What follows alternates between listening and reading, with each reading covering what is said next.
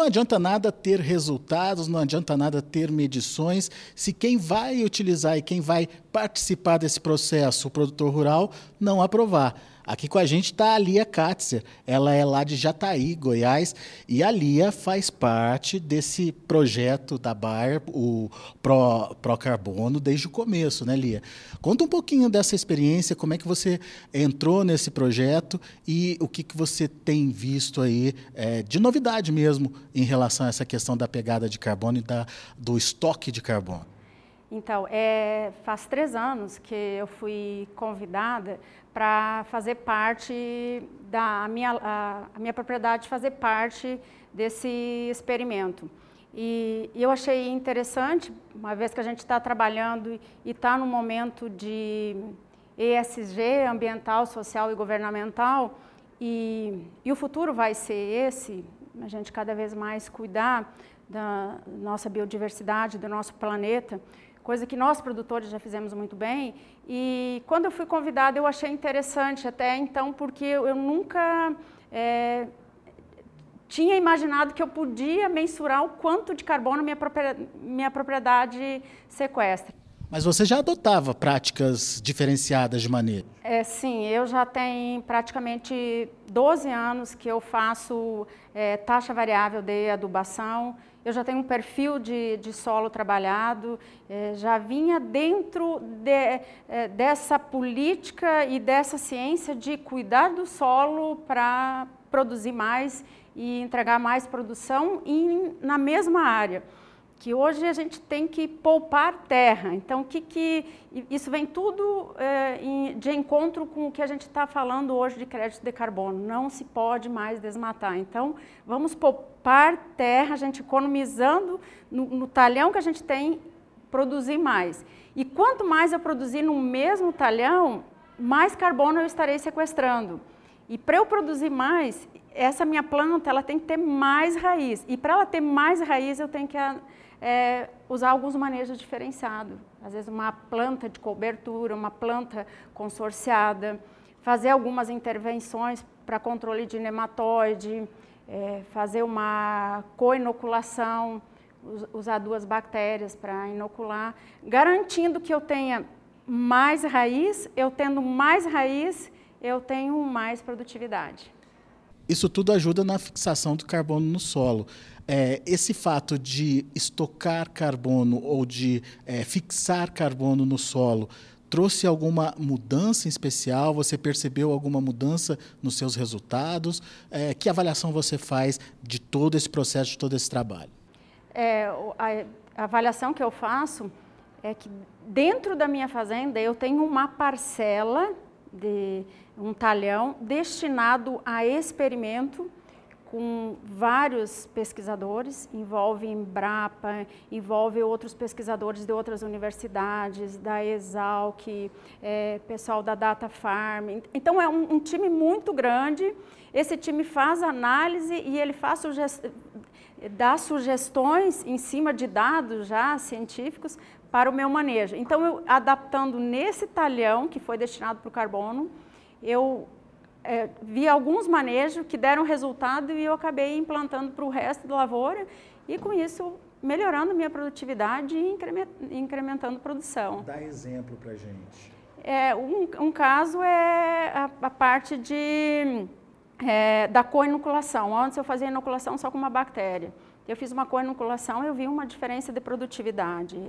Esse é um dos, é, das, é, dos manejos que eu mudei.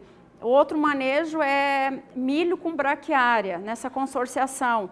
Então, a, a soja seguinte, ela vem melhor. E, foi uma maneira que eu vi, além de eu estar participando de um projeto robusto, que ele é robusto, que ele é no Brasil inteiro, é, com entidades e, e, de pesquisas muito forte, eu, eu vi ali uma oportunidade de eu ter uma consultoria gratuita, eu estar tá agregando valor ao meu solo e, e, ao resto da minha propriedade. Então, nesse momento eu vi isso. Quanto à mensuração do crédito de carbono, está no terceiro ano.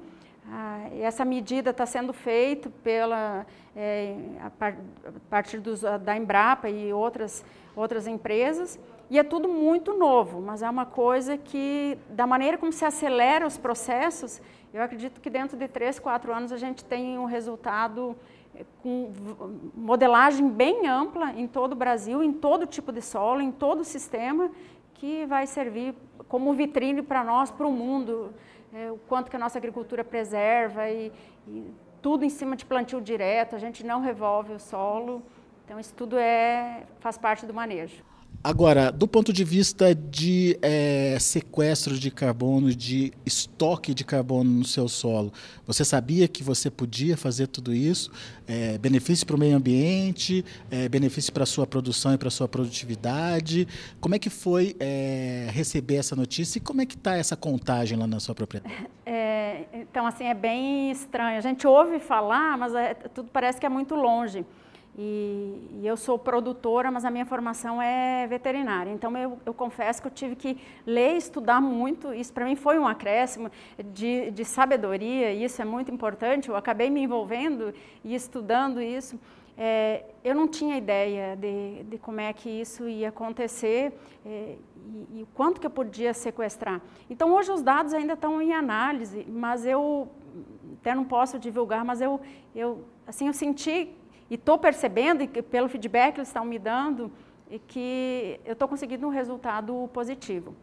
Claro, Alex, que a gente vai ter que fazer todo um inventário de carbono. E isso, é, as pessoas não podem se iludir. Eu, eu sei o quanto que eu estou sequestrando hoje pela metodologia que está usando, mas eu tenho que fazer todo um, quanto que é a minha pegada de carbono desde o começo, desde que chegou a semente, desde que chegou o combustível que eu usei. Então é, é, tudo muito novo ainda, mas a gente tem que ir trabalhando, a gente tem que é, cuidar como é que vai ser esse mercado. Hoje o produtor ele já preserva muito, eu faço plantio direto, mantenho o máximo possível sem revolver meu, meu solo, é, cuido de florestas, a gente tem as reservas legais, tudo organizado. O produtor é um preservador. Então, a hora que a gente está mensurando o carbono, a gente tem que cuidar depois como que, que vai ser daqui para frente. Então está tá tudo muito incerto ainda. Onde a Lia, produtora lá de Jataí, Goiás, quer chegar?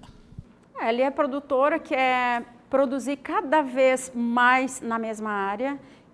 Essa é, para mim, é a saída. Eu tenho que, com o mesmo número, o meu mesmo maquinário, com a mesma área, eu tenho que produzir mais, no mesmo local. E, e a Lia quer chegar nessa agricultura sustentável. Eu quero daqui produzir soja até 90 anos, ainda tem um tempinho grande para fazer isso. E quero deixar um legado para as pessoas que vêm, para a sociedade, para o mundo, que a soja que eles estão comprando, nossa, que o milho, o trigo, enfim, as frutas, tudo que está indo do Brasil, que está indo com sustentabilidade, que é um produto que ele é seguro, porque se não fosse um produto seguro, nós não venderíamos para 195 países. Então, eu tenho assim muito orgulho do que eu faço, é, essa, essa oportunidade de ter um, uma propriedade, poder produzir alimento, isso é muito gratificante. Isso é, é, tem que agradecer todo dia e cada vez mais fazer melhor procurar fazer uma, uma agricultura circular, que você não, não se desfaz todo momento de maquinário, tudo isso faz parte da sustentabilidade. Então, ali, daqui 90 anos, vai estar dando entrevista e falando que consegui chegar na meta. Valeu a pena. Valeu a pena. Tá vendo aí um exemplo de produtora que pensa na sustentabilidade da sua produção, da sua atividade e que quer chegar lá nos 90 anos trazendo resultados e trazendo mais informação para você. Obrigado, Lia, parabéns pelo seu trabalho e a gente volta daqui a pouco.